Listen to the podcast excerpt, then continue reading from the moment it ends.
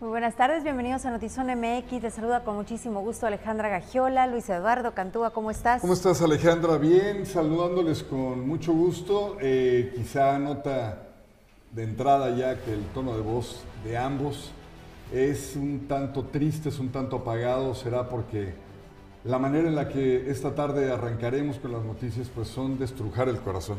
Platicaba hace unos momentitos con Keila Bustos que a lo mejor en aproximadamente unos 16 años de dedicarme a los medios de comunicación y a dar noticias, siempre son las noticias que tienen que ver con niños o tragedias relacionadas con niños las que generan un impacto que se queda.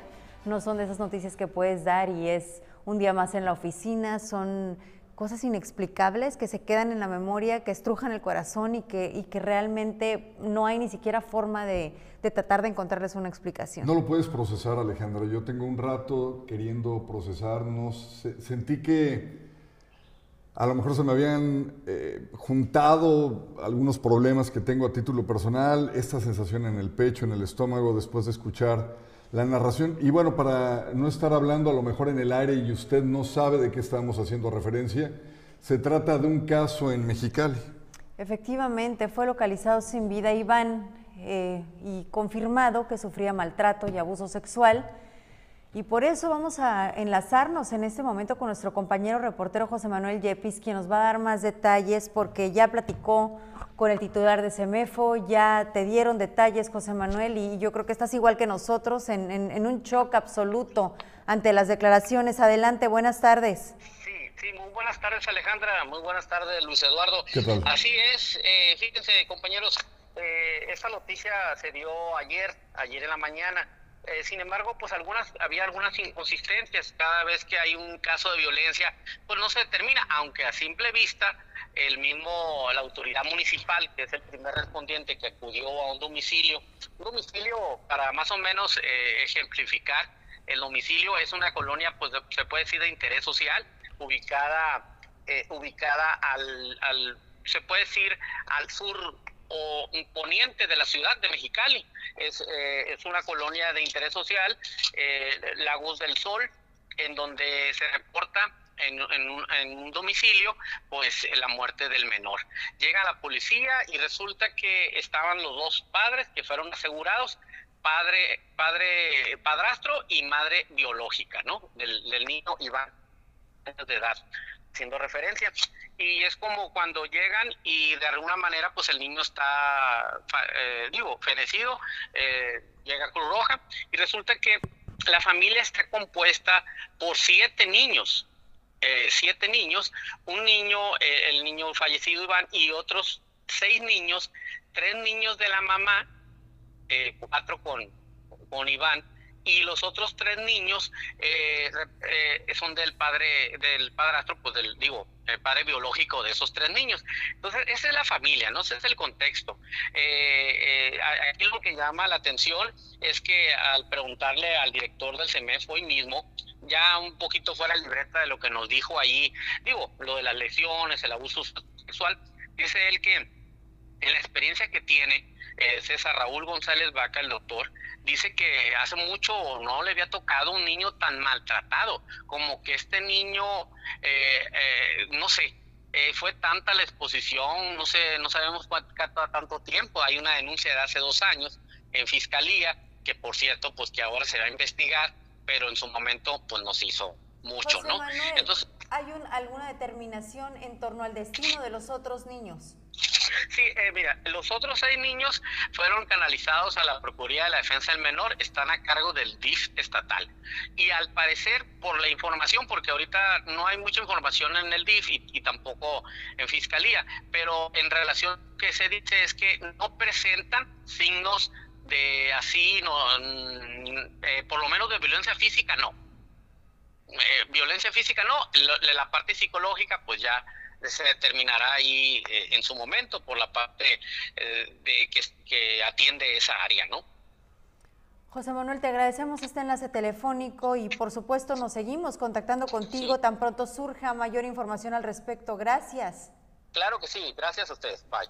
Las declaraciones del titular de CEMEFO hablaban de una pérdida de peso o un peso para esa edad de 6 kilos. De 6 kilos menor a lo que debería de tener un menor y ya, bueno, no digamos todo el resto de las aberraciones que no vale la pena repetir, que ya nos mencionaba nuestro compañero. Dentro de lo que sí le podemos decir que fue parte de lo incautado, vamos a ponerlo así, de lo que llegaron las autoridades y quitaron como parte de las evidencias, fueron cadenas con las que tenían amarrado este pequeñito y como dice mi compañera Alejandra, pues los castigos verdaderamente, mire, son inenarrables, pero las declaraciones del doctor que veía usted ahorita en sus imágenes de Mexicali hablan de hechos verdaderamente atroces. Hace solo algunos días, unas semanas me parece, le dábamos cuenta también de un video que nos fue enviado de forma anónima por un menor de solo 13 años en una vivienda aquí en Tijuana, en donde una madre golpeaba brutalmente a un menor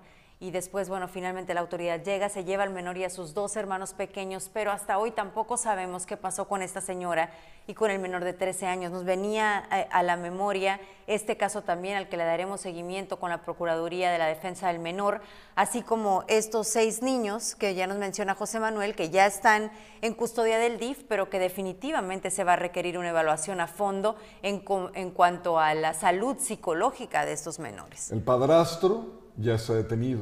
La, la, mamá, la madre biológica, también se encuentra detenida y las investigaciones, perdón usted, pues eh, irán conforme vayan dando el parte oficial las autoridades, eh, las iremos eh, compartiendo con todos ustedes. Lo que sí es un hecho es que habrá que investigar también a fondo qué daño tienen los otros pequeños, ¿no? Sí, afortunadamente y de forma inmediata hablan de que la situación física es buen estado. Definitivamente no, no creo que sea así y ojalá nos equivocáramos, pero bueno, eh, tenían a un menor amarrado con cadenas y un candado y todo lo demás ya lo escuchó. Entonces, bueno, estaremos pendientes de darle a conocer cuál es el eh, peritaje oficial y sobre todo el estado de salud ya en voz de las autoridades del DIF.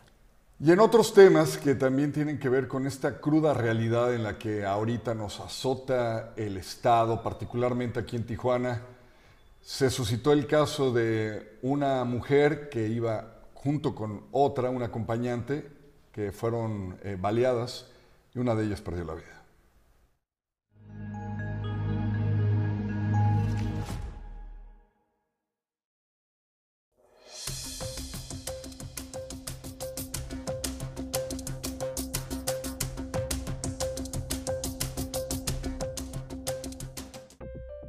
Homicidio de María Alejandra Beltrán Insunza se convirtió en la víctima número 77 de asesinatos en contra de mujeres que se registra para este 2022 en Tijuana. De acuerdo con primeros reportes policiales, indican que el ataque armado se registró justamente frente a este domicilio. Las dos mujeres, por su propia cuenta, se trasladaron al Hospital del Prado, donde una de ellas falleció tras impactos de bala. Reportes extraoficiales señalan que dos mujeres estaban en la calle mencionada cuando un hombre se acercó al auto donde estaban de la marca Volkswagen color anaranjado 2019 con placas nacionales. Disparó sobre el vidrio hiriendo a María Alejandra Beltrán Insunza en la cabeza. La conductora del auto que salió ilesa del ataque armado manejó hasta el hospital del Prado para su atención médica. En ese lugar murió María Alejandra de 24 años por los impactos de bala que recibió en la cabeza. La Fiscalía General del Estado realizaba las investigaciones en el lugar donde se registró el ataque con un arma 9 milímetros que le quitó la vida a la joven. Tras el ataque en contra de las mujeres, la alcaldesa de Tijuana, Montserrat Caballero Ramírez, aceptó que ha aumentado la incidencia delictiva de homicidios en la zona residencial de alto poder económico Agua Caliente, por lo que hará cambios de mandos policíacos y tener resultados en las próximas semanas. Aumentado en agua caliente, entonces en algunas se mantiene, en otras ha disminuido y en otras sorpresivamente ha aumentado. ¿Qué estamos haciendo? Pues nosotros ya como preventivos, programas DARE, programas de ayuda, programas de prevención. ¿Qué le dijo en, esta solicitud a usted al encargado de esa zona? Al encargado de esa zona que qué está sucediendo. Hoy hablaba con el secretario de Seguridad y le decía tal cual, ¿no? Tal cual, ¿qué está sucediendo? Vemos varios hechos delictivos en las últimas dos semanas. Entonces, nos falta experiencia, nos falta cambiar eh, directivos y esta semana ya tenemos resultados. Tijuana ocupa el lugar número 10 del país con el registro de mayor número de homicidios, pero también es la primer ciudad con feminicidios en el país por cada 100.000 habitantes, señaló la activista miembro de la Red de Mujeres Unidas por Baja California, Reina Ramírez Oropesa. Todos los municipios de Baja California, todos, se encuentran dentro de los 438 municipios que concentran los delitos de feminicidio. Tijuana se encuentra en el lugar 10 de los municipios a nivel nacional. Y en Baja California, en 2021, ocupó el segundo lugar en homicidios dolosos con 305 homicidios de los 2.746 que se registraron a nivel nacional y el primer lugar por cada 100.000 mujeres. Eso es algo muy grave. Y es que en Tijuana, de 77 homicidios que se han registrado en contra de mujeres, únicamente tres han sido tipificados como feminicidios por cumplir con las agravantes que establece la ley. Sí. Necesita reformarse ese artículo de cómo acreditar que es feminicidio, si no cada vez va a ser más difícil que se pueda cumplir las características como tú las mencionas para que configurar el tipo y que se maneje como un feminicidio. Con imagen y edición de Alex Padrón informó para Notizona MX redefiniendo la información. Ana Lilia Ramírez.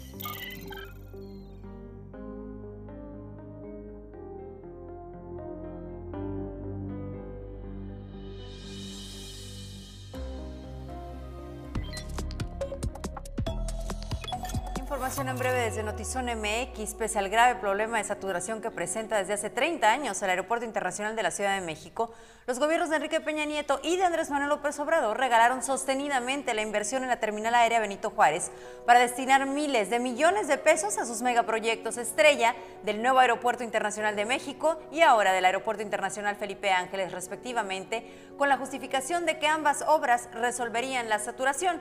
No está resuelto y además es inseguro.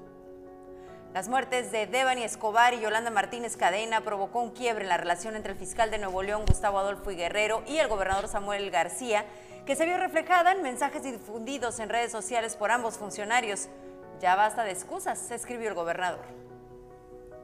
El Departamento del Tesoro de Estados Unidos ofrece eh, y lanza una nueva campaña en donde da recompensas de hasta 5 millones de dólares por información que conduzcan al arresto y o procesamiento de Ovidio Guzmán López, Iván Archibaldo Guzmán Salazar, Jesús Alfredo Guzmán Salazar y Joaquín Guzmán López, todos ellos hijos del Chapo Guzmán, quien cumple sentencia de cadena perpetua en una prisión de máxima seguridad en Colorado.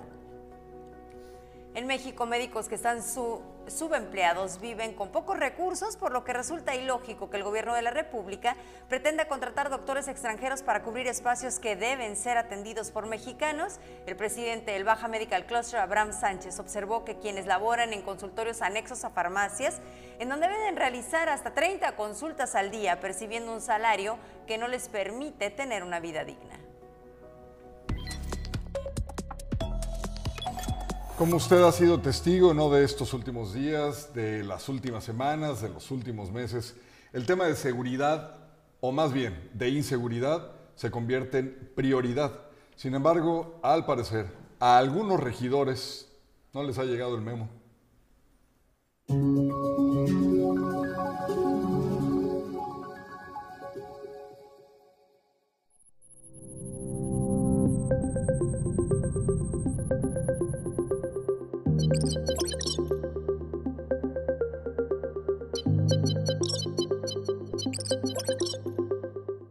La crisis en recursos para seguridad pública en Mexicali, hace algunos meses el Consejo Coordinador Empresarial propuso que las partidas de asesores y gasto social de los regidores se destinaran para la compra de equipo en seguridad. 31 millones 680 mil pesos al, al año y estamos hablando de 95 millones en el trienio.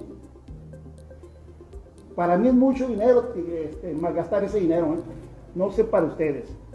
Le preguntamos al tesorero municipal, Roger Sosa, quiénes de los regidores le pidieron canalizar esos recursos para seguridad.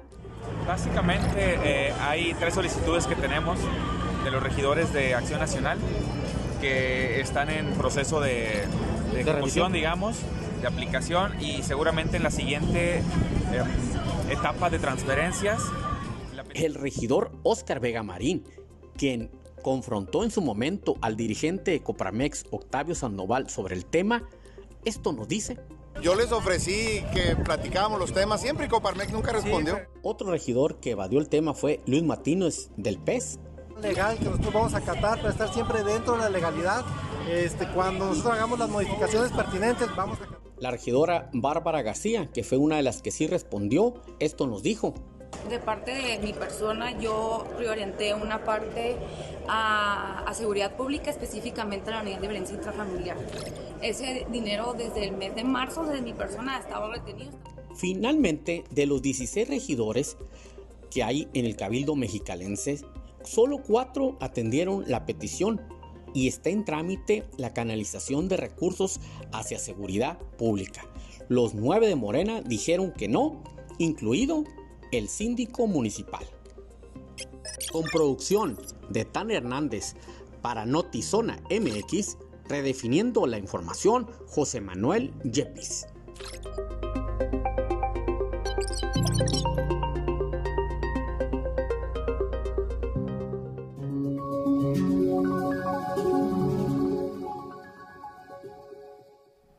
Dice Víctor Padilla, qué triste situación en nuestra tierra y creo que es una situación generalizada en el país. De, definitivamente, y lo hemos mencionado, la estrategia de abrazos no balazos no está funcionando. Eh, nos compartías un video y lo, lo, pudimos ver también aquí en la página de Zona MX de una situación en Michoacán. Eh, increíble, ¿verdad? Impresionante. No sé si tengan por ahí el video, lo podemos compartir más adelante, pero eran una serie de camionetas disparando, se escuchaban los gritos de alguien incitando a disparar a, a media calle. ¿A soldados? Eh, de verdad, no podemos, como ya, ya, nos cuesta trabajo cuando a veces decimos, bueno, es que normalizamos y nos acostumbramos a estas cosas. Yo creo que no, yo creo que es tan recurrente que nos está costando trabajo darnos cuenta que eso es lo que prevalece, porque no es Tijuana, es el país. No entiendo por qué esta administración federal optó por agarrar el ejército en el que por años lo teníamos, y, creo que muchos lo seguimos teniendo en un concepto extraordinario de elementos a, favor de la nación, pero ahora se han convertido en los constructores de todos los caprichos que tiene el presidente de la República. Y cuando se trata de combatir el crimen organizado, la regla o digamos la orden es no disparar contra ellos, no eh, atacar fuego con fuego, pero un video como el que hoy vimos precisamente, que ya circula en redes, lo puede usted encontrar en, nuestra, eh, en nuestro portal, se va a dar cuenta de que son comandos armados persiguiendo a elementos del ejército, disparando y asusando para que todo el mundo les dispare. Y ahorita mencionaba que la autoridad en Estados Unidos ofrece ya una recompensa de 5 millones de dólares por eh, cualquier pista que dé con la detención de cualquier hijo del Chapo Guzmán. Pero vemos que mientras eh, esto está sucediendo del otro lado de la frontera, pues aquí en México el presidente va y estrecha la mano de estos delincuentes y además eh, les, los libera en el momento que los, que los tienen detenidos. Entonces hay como, no puedo comprender cómo los esfuerzos están tan encontrados y por otro lado también, eh, pues los esfuerzos que se habían hecho por años en conjunto con la DEA y con México, eh, Andrés Manuel López Obrador decide que, se, que cesan y que no hay más coordinación en ese sentido. Ahora imagínate combinar este caldo de cultivo, me refiero la eh, estrategia para combatir el crimen y luego entonces esta estrategia para combatir la pobreza, que es una de las ramificaciones que tiene precisamente el crimen para reclutar a tantas personas, pero la pobreza de Cuba. Pero la pobreza de Guatemala, pero la pobreza de otros países, porque la de aquí no se ve que realmente le quiera entrar, pero con ganas.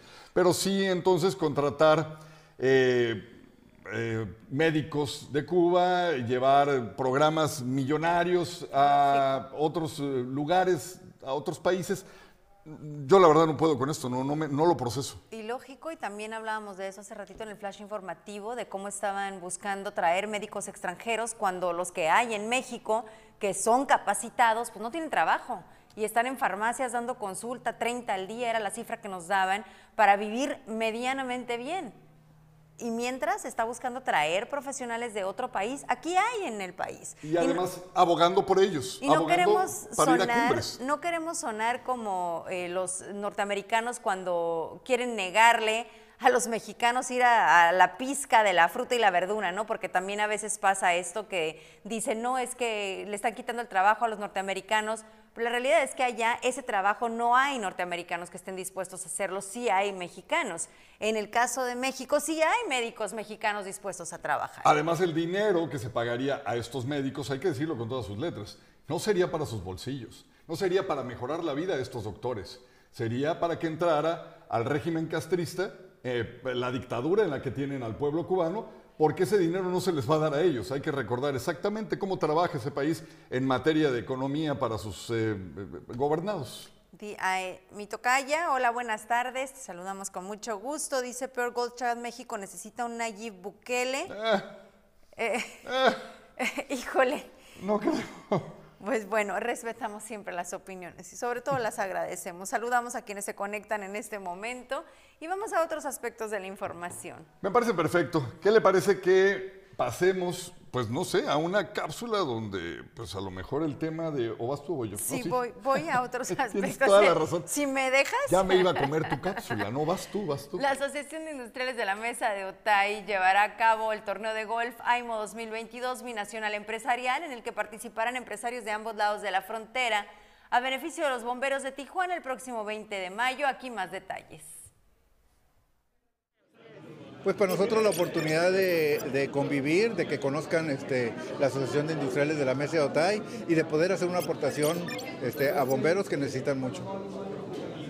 Eh, se retoma después de muchos años un torneo de golf a beneficio de, la Dirección de Bomberos y como ustedes ya saben, no hay recurso que alcance para poder eh, satisfacer las necesidades que día a día los bomberos gastan y por ahí ahorita en una entrevista que me decían, hay más presencia de bomberos en, la, en las emergencias, en los choques, en los enfermos, eso.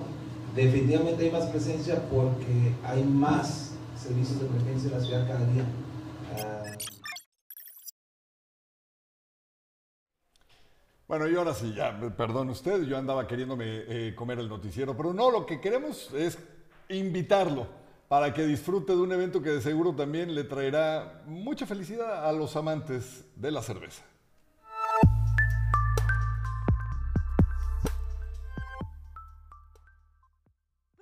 Y colocar el movimiento de la cerveza artesanal en Baja California es uno de los primeros objetivos del International Beer Festival primera edición, el cual viene a consolidar este año los eventos de turismo. Esperamos gente del sur de California, ya lo mencionábamos, alrededor de los 5.000, unos 20, 30% que venga, que pernote, pero adicional elevarlo a un nivel de copa, no solo de festival lo que hace es que nos posiciona como Baja California para poder seguir, continuar con unas eh, competencias donde más cerveceras quieran venir a competir por el nivel de jueces que tiene esta copa. Entonces ayuda a que este año incrementemos en eventos de este tipo más turismo, pero que si se mantiene con este nivel de jueces podamos empezar a posicionar a Baja California como la copa cervecera donde los cerveceros nacionales e internacionales quieran venir. Además de que se realizará un concurso con la talla de jueces internacionales. Eh, tenemos un total de 60 cervecerías en total que van a estar participando en este evento. Queremos hacerlo mediano para que a todos les vaya bien este, y que la gente pueda, pues ojalá en dos días pueda tener la capacidad de, de probar, de degustar todo este, yo creo que un 30% será de, California, el resto de aquí del estado, ¿no? de, todos los municipios. Están representados Rosarito, Tecate, Ensenada, Mexicali, por supuesto Tijuana. Los turistas que vengan desde San Diego tendrán servicio de transporte una vez llegando a Tijuana. Serán guiados hasta el Hotel Pueblo Amigo y ahí se les ofrecerá transporte de ida y vuelta al Estadio Caliente. Eh, este año ya estamos superando inclusive números de 2019, que es nuestra referencia referencia en cuanto a afluencia turística. Darle una idea, en el caso de Semana Santa, que tuvimos un incremento del 35% respecto al año pasado con números de 2019. Hablando esto en datos de ocupación hotelera, restaurante, aeropuerto y demás. Un evento donde habrá música, comida y mucha cerveza, con más de 60 cervecerías artesanales de México y San Diego. Lo que hacemos o lo que realmente buscamos es la descripción completa de tu cerveza para saber qué atributos tiene, qué características tiene y cómo sobresale o cómo puede llegar a sobresalir. Si esta cerveza tiene un defecto, no necesariamente significa que sea malo, pero buscamos que los jueces te ayuden a mejorar con ese feedback tu cerveza para siguientes concursos o para degustación con comensales. International Beer Fest tiene su primera edición los días sábado 11 y domingo 12 de junio del 2022 en el estacionamiento del Estadio Caliente y contará con invitados en la música como Little Jesus, Ramona, John Tejeda, entre otros. Algunas cervecerías presentes serán Rufián Cervecería, Cerveza Colibre, Cervecería Averno, Cerveza Fauna y más. Con producción de Lordán García para Notizona MX, redefiniendo la información, Keila Bustos.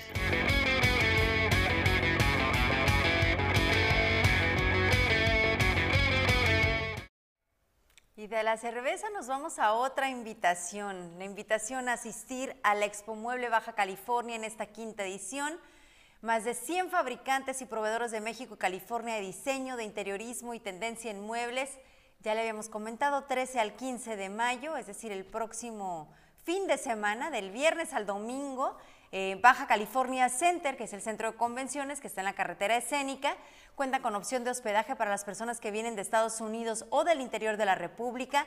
La entrada es gratuita, lo único que tienes que hacer es un preregistro a expomueblebajacalifornia.com y de esa forma puedes eh, asistir de forma gratuita los tres días. Y yo sí voy a ir.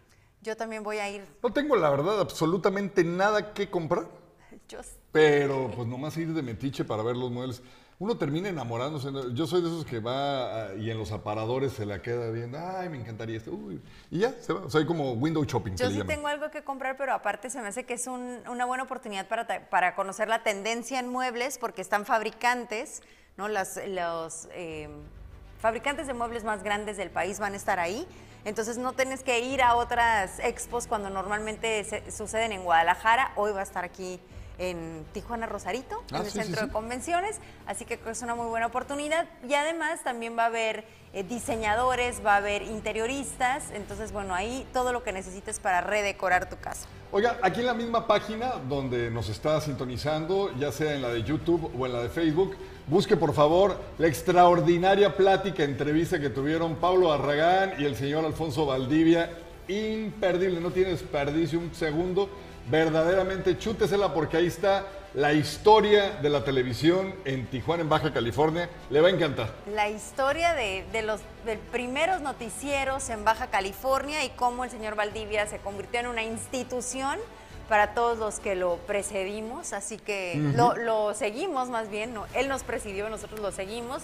Y además es un excelente ser humano, una calidad humana impresionante y Pablo tuvo la oportunidad de platicar con él en Zona Contexto. Así es, no se la puede perder. Nosotros ya nos vamos, pero lo esperamos aquí en punto de las... 6 de la tarde mañana, Notizón MX, redefiniendo la información. Y a las nueve, ¿no?